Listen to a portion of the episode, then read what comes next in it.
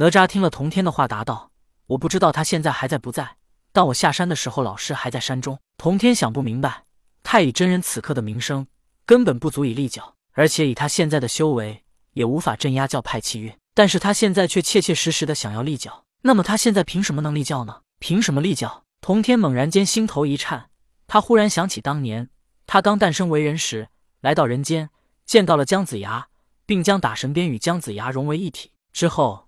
姜子牙询问童天，他该如何成仙？童天告诉姜子牙，想一想他的师侄哪吒。那时候是童天提醒姜子牙去找太乙真人，然后通过太乙真人了解剑庙获得香火成神的方法。也即是说，在封神之后，姜子牙去找过太乙真人，然后他们二人达成了协议。太乙真人告诉姜子牙剑庙成神的方法，而姜子牙助太乙真人立教。童天思索了一番，明白太乙真人为何要在此时立教了，因为这是他唯一的机会了。不依靠姜子牙，太乙真人永远也无法立教，而且让太乙真人靠修为镇压一教气运，他永远也做不到。所以，太乙真人可以利用的只有黄泉。如今人间大乱，人们生活艰苦，他们迫切需要神仙将士来改变这种苦难的生活。太乙真人让哪吒到人间治水除妖，便是利用哪吒帮人们改变生活，让人们来信仰供奉他太乙真人，此为其一。但仅仅如此还不够立教。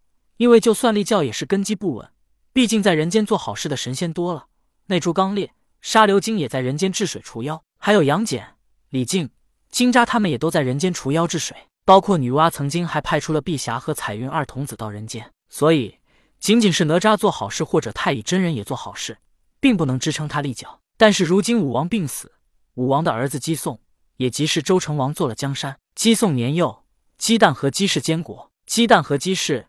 也即是后世所说的周公旦和赵公氏，而姬宋的母亲便是姜子牙的女儿易姜。易姜如今为大周太后，姜子牙曾为大周丞相，如今时间也仅仅过去了四年，他在周朝内威望犹在。加上女儿为太后，外孙为周王，太乙真人利用姜子牙，让周朝颁布政令，承认他所创立的教派。如此，太乙真人便可以光明正大的在人间显灵传道。纵然如老子、元始、同天三人创立的道教。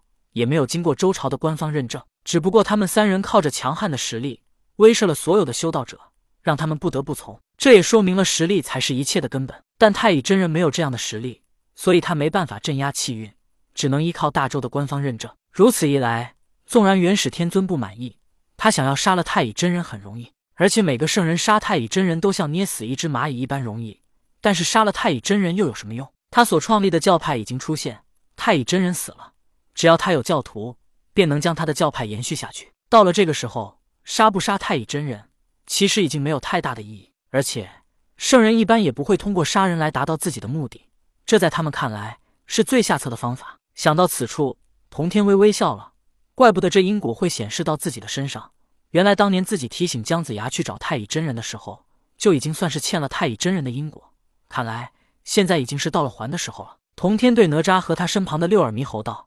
你们二人先在岛上等着，我先出去一趟，等我回来，你再走。童天已经安排六耳猕猴去保护江江，但是现在他要先出去解决太乙真人立教的事情，后续不知还会发生什么事，便让六耳猕猴不要走。说完这些，童天驾云没有去乾元山，而是直接来到了乾元山到姜子牙齐地的必经之路上。童天圣人速度绝不是太乙真人可比的，童天这是赶在太乙真人前面等着他。过了大半天的时间。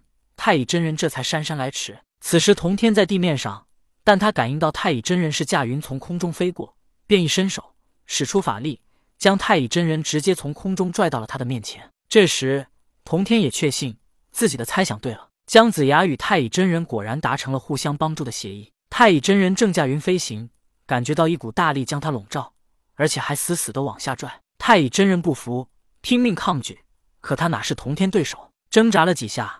太乙真人接受了现实，既然无法反抗，那就默默忍受。太乙真人随着大力，缓缓的来到了童天面前。当看到童天时，太乙真人一愣：“这不道教三清之一的灵宝天尊吗？”太乙真人落地，急忙行礼道：“太乙拜见教主。”童天并未多说什么，而是直接说道：“你这是要去见姜子牙吗？”太乙真人一愣，心中猛然一颤，在他立教还未成功之前，绝对不能暴露自己的想法，内心慌张。